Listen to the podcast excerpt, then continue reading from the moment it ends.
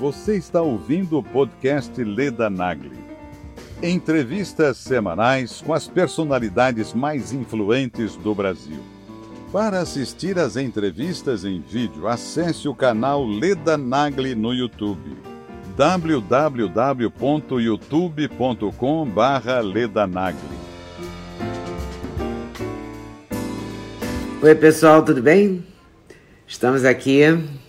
Daqui a pouco estarei conversando com Roberto Jefferson. Roberto Jefferson Monteiro Francisco, advogado, político brasileiro, seis mandatos como deputado federal, presidente nacional do PTB, ficou nacionalmente conhecido por seu envolvimento no esquema de corrupção chamado Mensalão. Ele foi o primeiro a denunciar. Tem uma coisa interessante, né? Foi condenado pelo Supremo, é, foi cassado em 2005. Estou prestando atenção aqui porque ele vai entrar já já. É, pelo plenário da Câmara. É filho e neto de políticos petebistas. Os pais Roberto Francisco e Neuza Dalva Monteiro Francisco. É casado com Ana Lúcia Novaes. Tem três filhos: Cristiane Brasil, deputado federal pelo PTB do Rio de Janeiro. Fabiana Brasil e Roberto Francisco Neto. Conectando. Aí, achei, deu certo. Puxa, apanhamos um bocado. Puxa, apanhamos. Mas é isso mesmo, a nossa geração não nasceu com chip, né? Aí a gente apanha a versa. Tira o som do celular para não atrapalhar aqui a conversa. A gente apanha porque a gente não nasceu com chip, né? Eu já cheguei, eu já, já cheguei. Oi, o dedo na frente da câmera, opa. Oi. Eu cheguei, eu cheguei agora nesse mundo da, inter, da, da internet, né? Pois é. Nossa, na minha época não tinha isso. Não tinha, né? Não, eu tô, tô já há três anos com o canal no YouTube, para onde eu vou, onde eu vou colocar essa entrevista depois, mas ainda apanho muito. Não sou boa nisso, não. Mas vamos lá. O importante é a gente se comunicar. É isso aí, Leta. Um prazer falar com você. as causas. Um prazer falar com você. Há muito tempo que eu não falava mesmo. Eu vi a sua entrevista para o Oswaldo Eugênio, não é? O jornalista. É, Oswaldo Eustáquio. Eustáquio, a sua live foi na hora do Roberto Carlos, e mesmo assim tinha, sei lá, 140 mil pessoas, muita gente na sua live. E vi você falando sobre o Rodrigo Maia. E vi hoje, é, revi hoje, não, vi hoje a entrevista dos Pingos dos Is, que você menciona que a Veja o Estadão se refere a Rodrigo Maia como primeiro-ministro. Mas a gente votou para o presidente da República, a gente não votou para o parlamentarismo, né? Ou não? Estou enganado. Não, claro, o regime é presidencialista. Pois é. E o que, o que está acontecendo, Roberto Jefferson? Você que tem um papel importante na história do Brasil, porque você denunciou o mensalão, né? foi caçado, também pagou um preço, né? e agora você está denunciando um homem muito poderoso, que é o Rodrigo Maia. Houve um grupo montado a partir do Fernando Henrique, o maestro é, dessa tentativa de renúncia do presidente Bolsonaro, é o Fernando Henrique Cardoso. E ele fez um grupo com Dória, com Witzel, mais o Rodrigo Maia, mais o Alcolumbre, mais o ministro Moraes Alexandre Moraes, mais o ministro Celso Melo, um grupo grande de pessoas, e ele criou o governo compartilhado, segundo Fernando Henrique, é, numa entrevista nesse mesmo domingo passado, hoje nós estamos no domingo, uhum. na página 6 do Estadão, ele chama isso de governo compartilhado. Inventou uma nova forma de governo no Brasil. Um governo do Senado, da Câmara e dos ministros do Supremo. Para afastar o presidente Bolsonaro da, da presidência da República. E no mesmo dia sai a matéria na Veja, em páginas amarelas, uma coisa consertada e consertada, que eu digo com C, de conserto, ajuste, chamando Rodrigo Maia de primeiro-ministro e o Rodrigo Maia, presidente da Câmara, do alto da importância do cargo que tem, porque é o presidente da Câmara do legislativo do maior país da América Latina, que é o Brasil, dizendo que o Paulo Guedes, ministro da Fazenda, não é um homem sério. Foram ataques assim sucessivos ao presidente. Claramente se montava é, com o pedido que houve ao Alexandre Moraes que impedisse o, o, o presidente da República é, de tomar atitudes no seu cargo que ele tivesse o exercício limitado do poder. Isso era uma gravíssima quebra é, do rito constitucional, dos, era uma, uma, uma gravíssima quebra da estabilidade institucional, colocando o Supremo para executar o que é compromisso e competência do Poder Executivo. Quando nós percebemos isso, denunciamos naquele programa, naquela live que eu fiz com o Oswaldo Eustáquio e depois no Pingo não existe. E deu uma repercussão muito grande. Uhum. Tanto que o Rodrigo Maia saiu da pista. Você vai me dizer, mas por que, Roberto, o Rodrigo Maia tinha tanto interesse? O Rodrigo Maia tramou com a esquerda na retaguarda e o DEM e o PSDB na linha de frente, nesse, nesse acuamento do presidente Bolsonaro, votar uma PEC de número 101 de 2003, que permitia que, na mesma legislatura, o, a Câmara pudesse eleger o mesmo presidente duas vezes. Porque, ao final desse mandato do Rodrigo Maia na presidência, ele não pode mais ser candidato a presidente da Câmara. Mas ele combinou no Congresso, na Câmara, se ele entregasse a cabeça do Bolsonaro no impeachment, todo mundo se uniria e votaria a PEC da reeleição para ele poder governar até o fim dessa legislatura. Mas com aquela denúncia feita na semana passada e a repercussão poderosa na mídia, isso ruiu, isso andou para trás, não há mais condições políticas de se fazer. O povo foi para a rua, o povo está aí na rua, no Rio de Janeiro, em Brasília e São Paulo, e a tática mudou. Qual foi a tática? Do Moro renunciar para espremer de novo o Bolsonaro. O Moro, antes da renúncia ontem, ele fez uma conversa. Hoje é sexta, hoje é domingo, sabe? Na sexta-feira, é ele conversou com o Alcolumbre, ele conversou com o Rodrigo Maia, ele conversou com o ministro é, Alexandre Moraes, dizendo que ia renunciar. E montou isso tudo com a Rede Globo. Tanto que a Rede Globo, na Globo News, tinha a carta de renúncia do Muro antes que ele lesse a carta.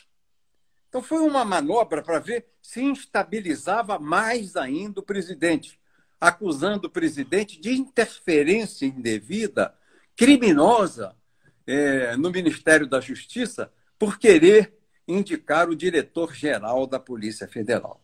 Ora, é da competência do presidente da República, é poder dele, é competência constitucional dele nomear o diretor-geral da Polícia Federal. É prerrogativa do presidente. Ele pode, inclusive, investir o ministro dessa prerrogativa dele.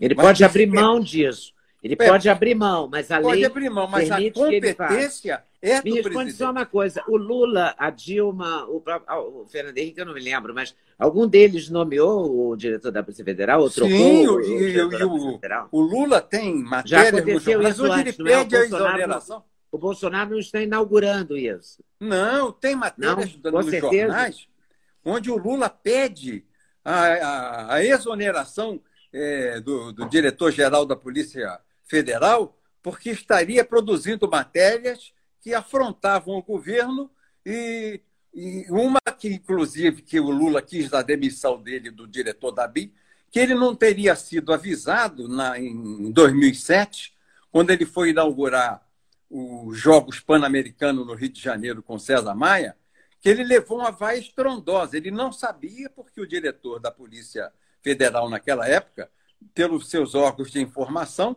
não avisaram a ele, Lula, que ele ia levar aquela vaia estrepitosa, e o Lula ficou queimado na pista e pediu a exoneração dele. Quer dizer, é, é um cargo que pertence o seu preenchimento dentro do regime democrático de Estado à competência do presidente da República. E por que, que o Moro ficou tão ofendido com essa troca, a ponto de pedir demissão? O Moro ele não era bolsonarista. Ele não era bolsonarista. O Bolsonaro, é, a, o Bolsonaro diz que ele não fez a campanha dele. Né? O Moro, o, o Bolsonaro ganhou a eleição sem o Moro, sem o Moro. Aí nomearam o Moro ministro de Justiça. Mas o Moro tinha as exigências dele para ficar no cargo. Eu entendia que o sonho dele era chegar ao Supremo. Ele renunciou a uma carreira de 22 anos de juiz. Mas o, o, esse, esse secretário-geral, esse diretor-geral da Polícia Federal, ele estava é, trabalhando não para o presidente Bolsonaro. Todo vazamento de informação que saía contra os filhos do Bolsonaro tanto nessa, nessa, nessa investigação da fake news, como na rachadinha do senador Eduardo, vazava de por dentro da Polícia Federal e a suspeita. Que... Do, do, Flávio. É Flávio, não é Eduardo, é, né? Flávio Eduardo, Bolsonaro. Não, Flávio. E a suspeita que se fazia que saía pela direção geral. E o, o que se sabe no mundo político é que esse vazamento ilegal em processos que são sigilosos estavam atingindo o governo, enfraquecendo o governo. O Moro foi chamado a se explicar sobre isso e o, o presidente pediu: olha, esse cara está conspirando contra nós, está vazando notícia de maneira ilegal. Isso é que eu sei de publicação no jornal e das conversas no meio político. O Moro, queimado na pista, pediu demissão e fez aquele papel terrível com o presidente de transmitir de público conversas de Estado que são feitas a porta fechadas entre o presidente da República e o seu ministro da Justiça. Uma coisa terrível do pior gabarito. Ontem a deputada Carla Zambelli mostrou outras, é, outros prints, né? Ela teve que também se defender, porque ela foi afilhada de casamento do Moro. O Moro caiu na rede aquela história de prezada, né, que ele falou sobre ela e tal. Uh, ela se defendeu mostrando outros prints do, do Moro, você viu? E o Moro vazou os prints. A moça. Pois é, em resposta ao. O Moro vazou os prints, aí a Carla Zambelli se defendeu mostrando os prints. E, e eu, recebi uma, eu recebi uma informação hoje de manhã, que deve ser pública, porque não, não me foi pedido nenhum segredo, que o Fantástico entrevista hoje à noite o ministro Moro, o ex-ministro Moro. É, é o grupo, né? Globo, é Globo, Dória, Witzel, é, é a turma, é a patota. É o grupo. Você, você fez a campanha do Bolsonaro? Fiz a campanha do Bolsonaro. Fiz a campanha do... em segundo turno. Em primeiro turno, nós estávamos com Geraldo Alckmin. E como é que você vê o governo do Bolsonaro agora? É um governo você acha, correto. Porque há toda uma movimentação da esquerda e, e, de gente que antes apoiou o Bolsonaro, como a Joyce Hasselman, de esquerda o senador Randolfo Rodrigues. Eu vou dar dois exemplos só, porque são trinta e tantos, quarenta e tantos pedidos de impeachment, não lembro de todos. Ontem, o senador Randolfo Rodrigues é, entrou com um pedido e a, a deputada Joyce Hasselman, que foi uma parceira do Bolsonaro, etc., e que agora é, quer ser vice do vice-prefeita de São Paulo e se aliou ao Dória, etc., parece que se aliou, também não posso provar isso, é, entrou também com pedido de impeachment. Você acha que esse pedido de impeachment do Bolsonaro é, procede, vai progredir? Não progride. Por essas vias, não progride. O povo na rua é Bolsonaro. Não tem povo na rua contra o Bolsonaro. Hoje você teve movimento em favor do Bolsonaro, em frente à casa do Rodrigo Maia, pedindo renuncia Rodrigo, fora Rodrigo, fora Witzel. Você teve na Avenida Paulista hoje o povo dizendo fora Dória, renuncia Dória, fora Dória. E em, São, em Brasília, um grande movimento popular pedindo também a renúncia do Rodrigo Maia, do Alcolumbre e pedindo a renúncia de ministros do Supremo. O povo está a favor do Bolsonaro. Por quê? Porque o Bolsonaro vem fazendo um governo correto, Lila. Eu fui deputado federal por seis mandatos consecutivos. Todos os presidentes com os quais eu convivi na Câmara dos Deputados, Sarney, Collor, Lula, Dilma, Temer, com todos os que eu convivi, fizeram concessões naquele famoso Fernando Henrique, o, o, o governo de coalizão. Governo de coalizão é o toma lá da cá. Toma aqui uma estatal, toma aqui uma, a presidência do Banco do Brasil, uma diretoria do BNDES, toma aqui a, a, uma autarquia federal, toma aqui o INSS. Você vota comigo e resolve a vida do teu partido aí dentro dessa autarquia. Então, o toma lá da cá não tem fundamentos ideológicos ou programáticos. É a transferência de dinheiro do governo federal para as eleições dos partidos políticos. Todos, sem exceção, fizeram. O Bolsonaro anunciou na eleição que não faria e não fez mesmo. Até hoje, o Bolsonaro não fez concessões de toma lá da cá para ninguém. Você pode dizer qualquer coisa do Bolsonaro, que ele é sarcástico, que ele é tosco, que ele, que ele é agressivo com a imprensa, só não pode chamar o Bolsonaro de ladrão. O Bolsonaro não rouba e não deixa roubar. E isso gera uma crise com a velha política que ainda existe numa grande parte do Congresso Nacional. Da nossa, da nossa parte, a gente chama de síndrome de abstinência. Como aquele doente de cocaína que é habituado a cheirar pó, tem os políticos que estão habituados a cheirar dólar, a entesourar dólar. Como lá o Gedel na casa dele, 52 milhões de reais guardados no apartamento. Esses estão no desespero, síndrome de abstinência. E eles querem julgar o governo Bolsonaro no chão. Por que, que o DEM e o PSDB então se unem para julgar o Bolsonaro no chão? Além de corrupção, porque a história do DEM e do PSDB é repleta, é prem de corrupção, querem tirar o, o presidente liberal da frente. Eles são um grupo liberal, DEM e PSDB que sempre venceu a eleição. Era PT versus PSDB-DEM. PT versus PSDB-DEM. Entra um liberal e põe uma cunha, que entrou o presidente é, Bolsonaro, afastou, tirou da pista as pretensões do DEM e do PSDB. Então, eles estão tentando se unir e tirar da frente um liberal para poder voltar ao grupo que era da disputa antiga de mais de 20 anos, de duas é, décadas do Brasil, PSDB-DEM versus PT. Mas eu penso que eles não vão conseguir, porque a reação das pessoas que creem na honestidade do Bolsonaro, na sua capacidade de fazer, na sua fé, é, na sua maneira de, de, olhar a vida pública pelos olhos da, da correção. Olido, eu fui líder do Bolsonaro. Ele era do PTB, ele foi do meu partido. Hum. Ele sempre usou assim, terninho da Renner, sapatinho de terceira categoria, nunca foi um homem vaidoso e nunca, Aquela nunca falou em dinheiro, nunca. Não há na história do Bolsonaro. Aquela raiva. É, elegante, na, na, na, realmente, bem, bem vestido, elegante, é, realmente o Bolsonaro não é. Também é um pouco confuso ao falar, né? É confuso. Mesmo mas... aquele pronunciamento dele depois saída do Moro, que ele misturou tudo, a piscina do. Quer dizer, dá para entender, mas a, quem não, não, não quer entender não entende, né? Que ele falou que desligou o aquecimento da piscina, não usou o cartão corporativo, ele tudo misturado dizer, com o Moro ali. Que diferente ele não é do bom Lula, falando. Né? É, que ele quis dizer que, diferentemente do é. Lula, que gastava somas milionárias nesse cartão e vivia de mordomia no seu palácio, e ele cortou a mordomia, ele não usa o cartão corporativo. Quer dizer, ele quer mostrar que ele tem atitudes simples e é verdade, ele é um homem simples. Na Câmara, ele nunca usou uma gravata de grife, um terno de grife, um sapato de grife. E sempre foi um paladino contra a corrupção.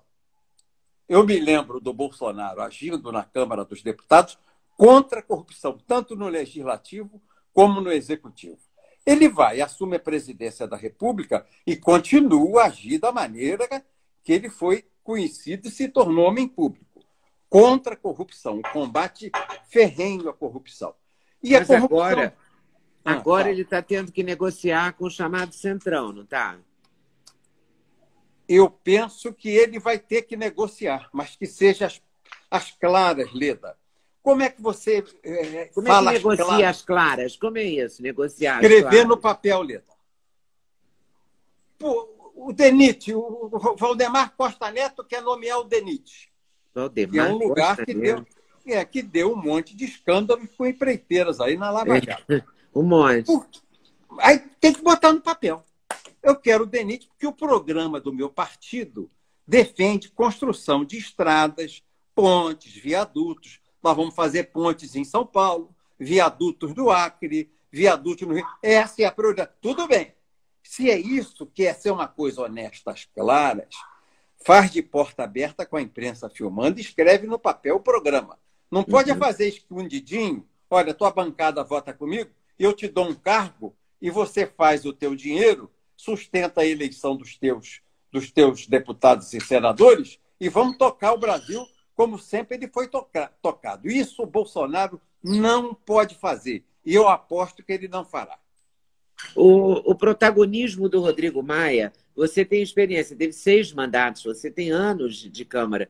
O presidente da Câmara dos Deputados tinha esse protagonismo mesmo?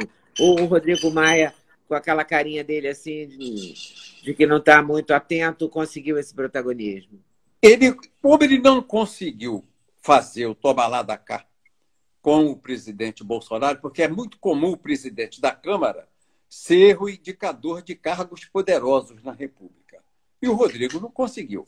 Aí ele brigou com o presidente Bolsonaro e passou a fazer a agenda legislativa contra o governo do presidente Bolsonaro. Tanto que esse, esse dinheiro que ele foi não aprovou nenhuma medida, né? Ele trabalhou, ele não apresentou, ele, ele boicotou todas. Ele boicota as medidas o provisórias. Pacote verde amarelo, tudo isso. Está né? afrontando o governo, mas ele tem ele tem o destaque, ele assumiu esse protagonismo, porque ele se aliou a esse grupo de gente poderosa, Fernando Henrique, Dória, Witzel, Alcolumbre, um, é um grupo poderoso, ministros do Supremo, e a voz, a voz dessa turma, a voz do Rodrigo, é a maior rede de, de mídia do Brasil, que é a TV Globo. Então, o Rodrigo virou um galã de novela da Globo. Hoje, ele acorda de manhã cedo escovando o dente, a Globo bota ele no ar. Então, ele virou um grande homem público, transformado num galã global, é, em função da poderosa mídia que está por trás dele. Mas ele, ele impediu, não colocou para votação vários projetos importantes. Né? Vários projetos. Isso é real. É real. Não, é Por exemplo, a prorrogação de cinco. A carteirinha de estudante, o tempo da carteira de motorista, né? Tem várias Isso. coisas assim que o fim dessa eleição para o é, reitor das universidades federais, Sim. que viraram ninhos de comunistas, a cabeça da serpente do comunismo no Brasil hoje é a Universidade Federal. Tudo isso, tudo isso que veio por medida provisória, o Rodrigo deixou caducar. Ele não permitiu que votasse. O fim da carteirinha da Uni, porque acaba com o dinheiro da Uni. A Uni o que, que é? PC do B.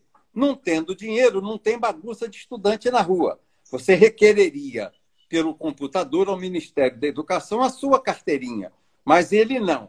Isso era medida provisória. O que, que fez o Rodrigo?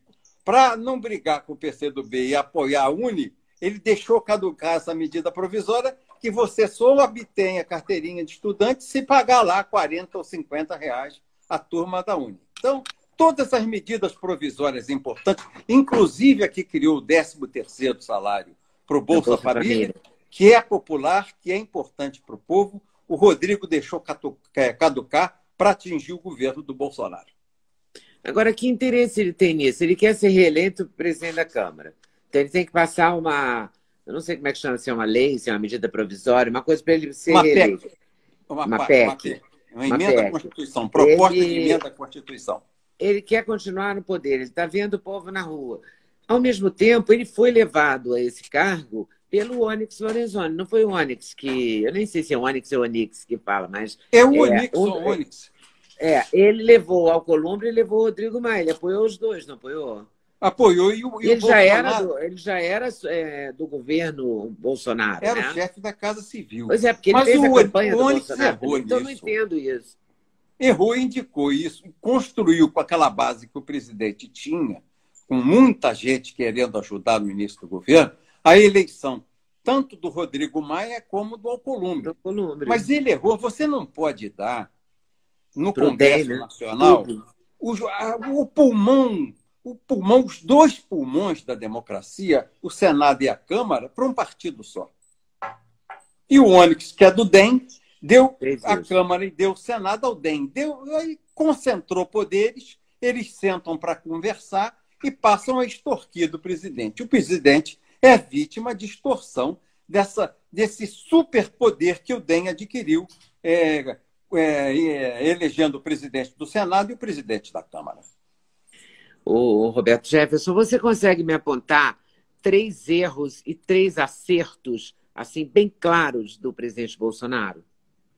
O primeiro acerto do Bolsonaro, a meu ver, foi acabar com a corrupção. Isso não tem, isso não tem como você valorizar. Eu fui deputado 24 anos e toda a conversa de Brasília gravitava em torno de interesses. O Bolsonaro acabou com essas conversas em torno de interesses. O segundo grande acerto do Bolsonaro foi dar personalidade ao governo brasileiro. Né? Desalinhar o, o governo brasileiro dessa esquerda latino-americana com esse, com esse foro de São Paulo. O Bolsonaro fechou o BNDES como fonte de financiamento a Cuba, a Venezuela, a Equador, a Bolívia, a Angola. Ele acabou com isso dizendo: não, dinheiro do Brasil fica no Brasil e vai financiar a pequena e a média empresa brasileira. Foi um segundo grande acerto do governo como política do governo Bolsonaro. A reforma que ele fez da Previdência foi um gol de placa. Ninguém conseguiu fazer a reforma da Previdência.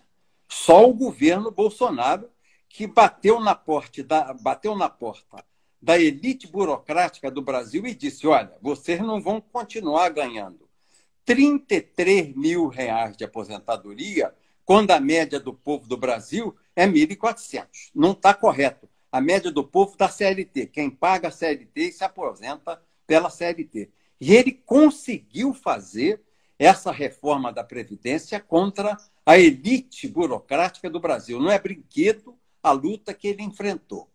E, e os e três penso... erros? Os três hein? maiores erros? Os maiores erros, os três maiores erros, eu penso que o Bolsonaro é muito sarcástico. O Oleda, eu quando comecei na advocacia, eu era assim muito irônico, muito sarcástico e tinha maus resultados. Um dia, um promotor já falecido, que Deus o tenha, meu fraterno amigo, Leôncio de Aguiar Vasconcelos, me chamou e disse assim: Roberto, você precisa de uma fonoaudióloga que te oriente. Você está trabalhando errado. Porque quando você usa a ironia como argumento, é uma faca de dois gumes. Ela fere o alvo, mas fere você que impunha. Está errado e me mandou para a Maria da Glória Boitenmiller. E eu fui aluno dela por seis meses. A Glorinha, com a Glorinha, e aprendi a realmente tirar e conseguir tirar o sarcasmo, a ironia do meu argumento como retórica. O Bolsonaro pega, peca muito usando a ironia. Dois, é, o Bolsonaro tinha que fazer o seguinte: só receber os filhos de maneira litúrgica porque os filhos, tudo bem, um é vereador, o outro é senador, o outro é deputado federal. Mas eles tinham que ir ao palácio na agenda. Não é porque eles são filhos que eles podem entrar toda hora e ficarem e ficar interferindo como eles interferem no governo do presidente. Isso é um erro grave que eu penso que o presidente comete. Tem que tirar, tem que dar solenidade na relação com os filhos ao governo é, Bolsonaro. E o outro erro que eu apontaria no Bolsonaro, assim, é essa briga intensa contra a imprensa. A imprensa constrói e destrói. A gente sabe que tem bom jornalista e que tem mau jornalista. Ele não devia assim bater tanto na mídia, não.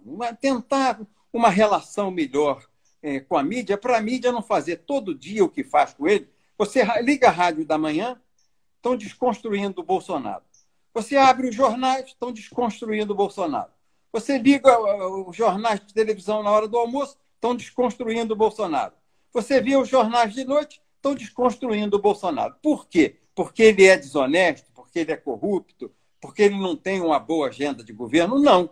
Por ódio a ele, a figura pessoal dele, por revanche ao que ele faz no tratamento com a mídia. São os três erros que eu acho que são os mais é, importantes do Bolsonaro. O Fernando Henrique parece não perdoar o Bolsonaro ter sido eleito, né? e alguns jornais também. Não parece? Não, não parece que não se perdoa o fato dele ser eleito? Eu acho que ele devia brigar, eu concordo totalmente com você, eu acho que ele tinha que parar de brigar. É, diminuir essa briga, né? Você não escolhesse parar, o inimigo. Não vai parar porque é do temperamento dele, mas não brigar fica tanto, só, tanto assim. Fica né? com a briga só, briga com a Globo. Escolhe um e briga. Briga com a Globo, uma briga com a, com a Globo, com a Folha, com o Estadão, briga com todo mundo. Aí é ruim que todo mundo, pau, pau, por mais que ele acerte, o pessoal só, só divulga o defeito, só divulga o erro. Então eu penso que ele devia dar uma maneirada nessa briga geral da imprensa, não é? E o Fernando Henrique, ele tem vaidade intelectual. O Fernando Henrique é um homem vaidosíssimo, mas nunca foi popular. Ele nunca teve assim um prestígio popular tão grande de andar na rua, de ser aplaudido, de ter grupos enormes cercando o palácio, viva FHC. Pelo contrário, ele foi muito atacado pela turma da esquerda, fora a FHC, o PT bateu muito nele, herança maldita, recebemos uma herança maldita do, do Fernando Henrique. E o Fernando Henrique, ele presidiu por anos é, essa coisa, ora PSDB, ora PT. Era uma briga de São Paulo, eram os mesmos personagens, é, era um presidente de fraque, que era o Fernando Henrique, outro presidente de macacão e tamanco, que era o metalúrgico Lula, era a mesma base de empresários que financiava e financiava o outro, e mantinham aquele poder concentrado. Um batia no outro para não abrir a porta e não entrar ninguém. De repente, de repente, vem o Bolsonaro, arromba esse pacto que havia dessa elite política de São Paulo, né? do, do, do PSDB, DEM e o PT, e se elege presidente da República. E um homem assim, não tão brilhante em oratória, não tão brilhante em retórica, como é o, o nosso Bolsonaro, arrasta milhões de pessoas para o meio da rua em apoio a ele e arrasta falando no que o Fernando Henrique não acredita, falando em Deus, em amor, na família, em preservar o que nós recebemos de legado de nossos antepassados, de, de não permitir que as novelas da Globo pudessem continuar é, erotizando os nossos pequeninos, é, apassivando os nossos homens, virilizando as nossas mulheres. Foi uma luta isso do Bolsonaro.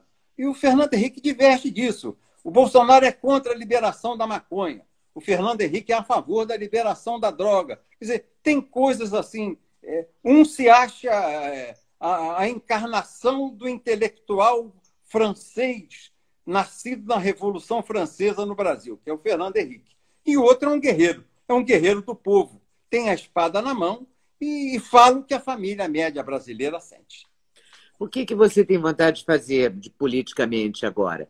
Ou ser presidente do PTB te basta ou você tem saudade do Congresso, saudade do seu mandato? Como é que Ô, você Lida, lida eu vou falar uma coisa a você. Eu, como presidente do PTB, tenho muito mais liberdade. Porque eu sempre fui um bom deputado, presente. Podiam falar de mim o que quisesse. Mas eu era um, o deputado presente nas comissões e no plenário da Câmara. Só que o Congresso, a Câmara e o Senado são duas prisões. Você entra lá 8 horas da manhã, sai meia-noite, uma hora da madrugada. Né? E ainda sai na imprensa que você é vagabundo que não trabalha. A verdade é que há uma injustiça. O Congresso é a genie nacional. Há essa injustiça. O deputado trabalha o dia inteiro e isso não aparece. E eu, como presidente do PTB, eu posso viajar. Eu vou ao Acre, eu vou a Roraima, eu vou a Rondônia, eu vou ao Amazonas, eu vou ao Rio Grande do Sul, eu vou ao Piauí, eu vou a Pernambuco, eu vou a, a Minas Gerais, eu vou a São Paulo. Quer dizer, eu não fico preso ao plenário da Câmara, você entende? E eu tenho oportunidade de conversar política e construir política. Então eu não sinto assim vontade de voltar ao plenário da Câmara, não. Eu me sinto mais livre fazendo a política partidária do que exercendo um mandato de deputado, virando escravo, virando prisioneiro da Câmara dos Deputados. Você ficou muito chateado quando te caçaram?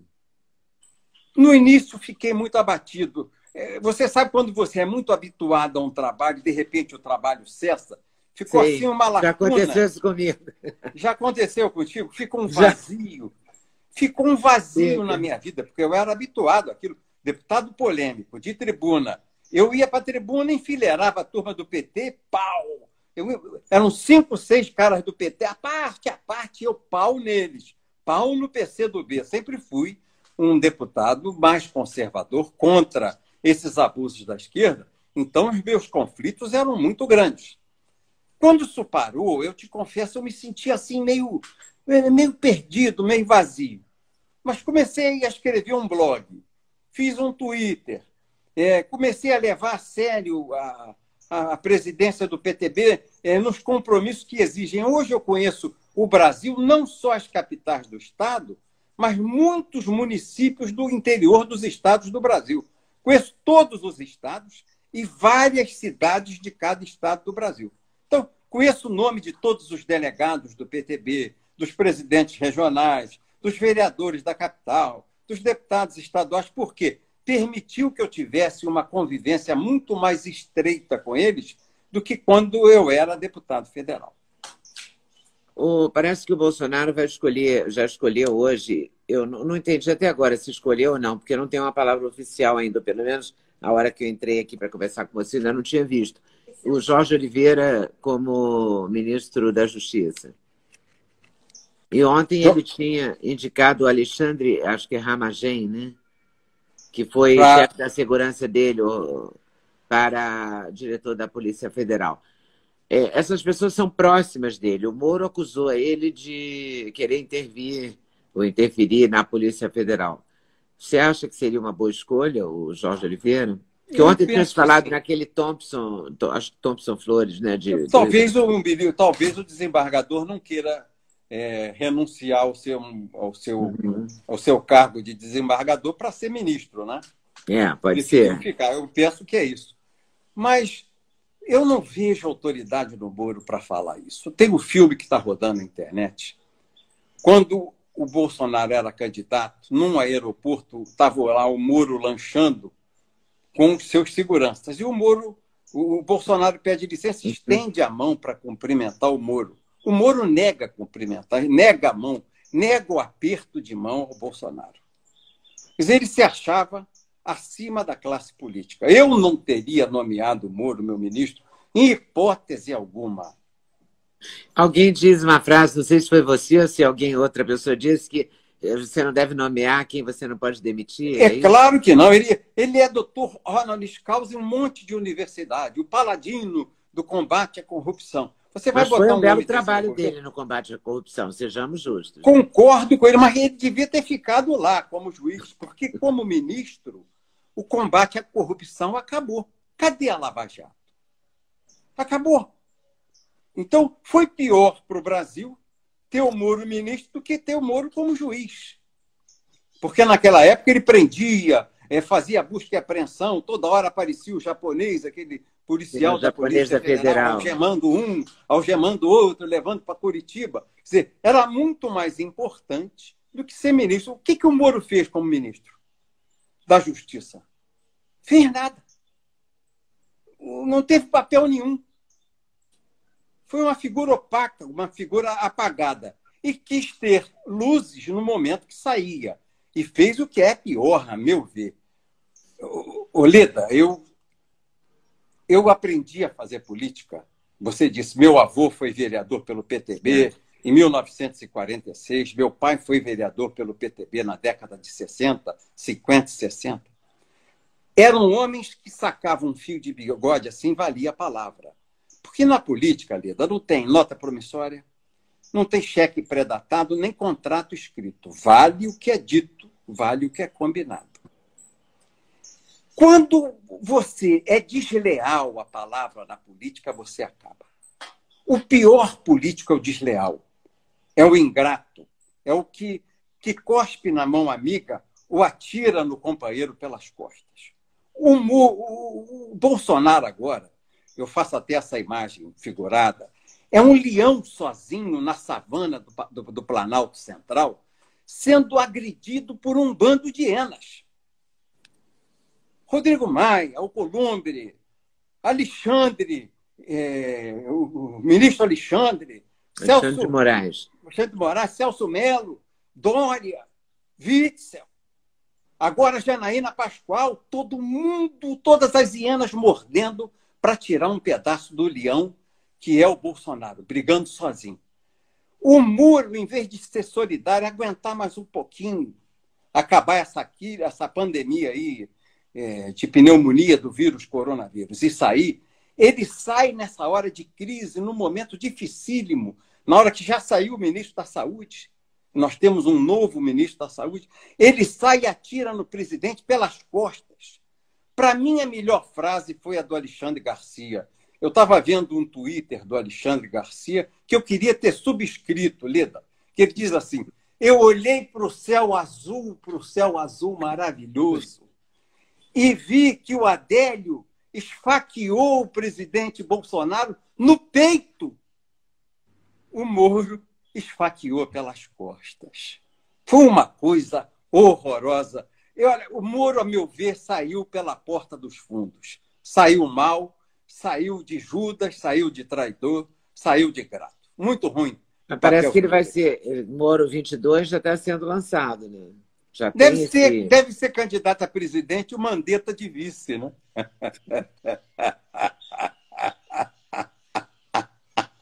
Você continua mesmo, né, Alberto Jefferson? continua mesmo. Ai, meu Deus. Você, você acha que o Bolsonaro vai conseguir é, levar esse mandato até o fim? Ah, vai. Porque ele, ele não me parece ter o perfil de quem renuncia. Não renuncia. Né? Acho a... que ele não tem esse perfil. Lida, Quer dizer, tudo pode acontecer, porque tudo pode acontecer, né? Sim, Mas só eu não, não Bolsonaro, vejo... eu, eu penso que só tiram o Bolsonaro do Palácio do Planalto na bala. Ele vai sair só do tiro. E a base do Bolsonaro é uma base muito forte, muito sólida. A base do Lula é uma base remunerada. São esses sindicalistas do, do, do Mortadela, que só vão para passeata se tiver sanduíche de mortadela, cerveja, cachaça. É o movimento sem terra que também só vive com vultosas verbas. É o Boulos com esse movimento sem teto que só vive com vultosas verbas. O povo da esquerda, o povo do Lula, só vai para a rua com dinheiro. Agora você olha o povo do Bolsonaro. Vai pela alma, pelo coração, vai de peito. E, e essencialmente, essencialmente, quem faz a base do Bolsonaro? Policial civil, policial militar, bombeiro, policial rodoviário federal, policial federal, militar nativa, militar reformado. Olha só quem é a base do Bolsonaro. É uma base forte, disposta à luta. É uma base de leões. É uma base de leões. Não é aquele, aquela turma do, é, dos coletivos da Venezuela, não. É uma base de leões. Se tiver que ir para a luta, vai. Se tiver que defender o chefe leão, o leão maior, o leão líder, esse grupo vai para a rua e vai defender. E nós também. Você acha que pode, que pode, se eles insistirem em tirar o Bolsonaro, é, pode ter perigo de uma guerra civil? É isso? E eu, e eu aposto no nosso grupo, que é esse grupo do Bolsonaro. Eu ontem, eu falei numa live, num grupo fechado, para policiais civis, militares, bombeiros, é, rodoviários federais, agentes penitenciários, policiais penitenciários, 750 homens e mulheres. Olida, a energia que passava na conversa deles comigo, assim, do culto aos credos, dos legados da família, do amor a Deus, eles entendem que a família é a trincheira contra o comunismo. Eles entendem que a família é a resistência aos braços longos do comunismo chinês. Eles entendem que Cristo é a resposta e a família é, é o forte para que você avance nessa política que hoje é niilista, que tenta julgar no chão os valores que a gente recebeu dos nossos bisavós, dos nossos avós, dos nossos antepassados. Nós construímos essa cultura judaico-cristã. A família é sagrada, cremos em Deus, cremos no amor, cremos na liberdade, cremos na justiça, na justiça como meio de se atingir a esperança e a esperança como exercício de você crescer, se você, de você se desenvolver e alcançar alguma coisa na vida. Então, eu conversando com esses homens ontem, eu senti assim amor à pátria, amor à bandeira, são assim umas coisas assim muito profundas. Ninguém fala em dinheiro e interesse nenhum.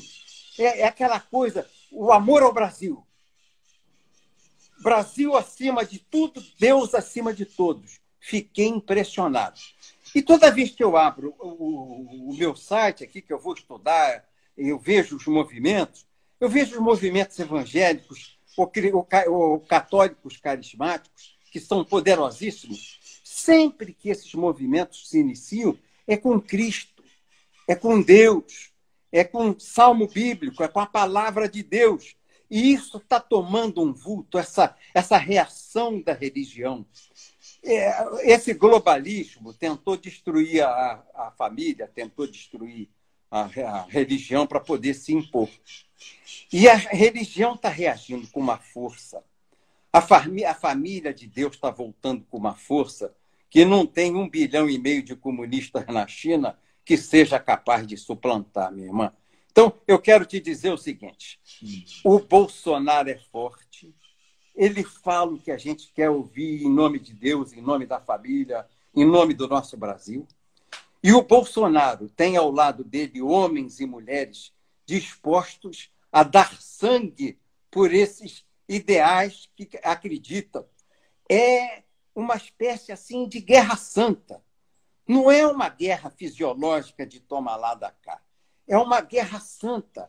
É o que vai no fundo do coração é o sentimento mais enraizado, mais profundo, são as convicções mais profundas, é a fé inabalável, é a fé em Deus, mais profunda. E isso, essa turma de mortadela na base da, da cachaça e um capilé não derrota de jeito nenhum. Quem Eu tentar espero... fazer, a espada da justiça divina vai brandir. Você pode ter certeza disso. Eu espero que não tenha nenhuma violência. Não é? Mas se houver Já... a força, a gente opõe a força, Leda. Já basta o Covid-19, essa pandemia, a saída do Mandetta, a saída do Moro, toda essa confusão. Um ano de eleição, não é? Um, um tempo que a gente não sabe o que vai acontecer com a economia. Quer dizer, a gente sabe que vai ser péssimo né, para a economia. A economia parou. Sabe, né? Hein? Pois ah, é, outra sabe coisa, qual é o final disso, né? A outra o final coisa não vai ser bom. de te falar, eu quero te falar. Ah, eu então ontem fiz uma live, tá acabando. Ah. É, uma live com o pessoal de mercado financeiro. Eles disseram que o Moro foi extremamente irresponsável. Por quê? O, o real desvalorizou em valor ao peso argentino 40%. O real desvalorizou em, em, em relação ao dólar, que foi para quase seis reais. É, os, contratos, os contratos futuros, os juros dispararam. Meu Deus. Então a economia parou. Parando a economia, os empregos cessam. Eles disseram que foi extremamente irresponsável, gerando uma grande crise econômica, esse, esse, esse pedido de demissão repentino do ex-juiz Sérgio Moro. Meu Deus, eu soube que houve uma live da, do mercado financeiro, a, o Banco Mundial está apostando no dólar a 7,80.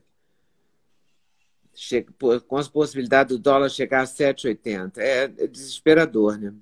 É desesperador. Bom, depois do mensalão do Petrolão, vem aí o Covidão, é isso? Vem o Covidão, que o Rodrigo Maia liberou sem contrapartida, dinheiro de custeio, que é, que é sangue na veia, transfusão de sangue, dinheiro sem de custeio, num momento de calamidade pública nacional, todo prefeito, tendo na sua cidade gente doente ou não, decretou calamidade. E o que, que isso resulta? É, Ele pode pegar sem, o orçamento. Não tem mais licitação.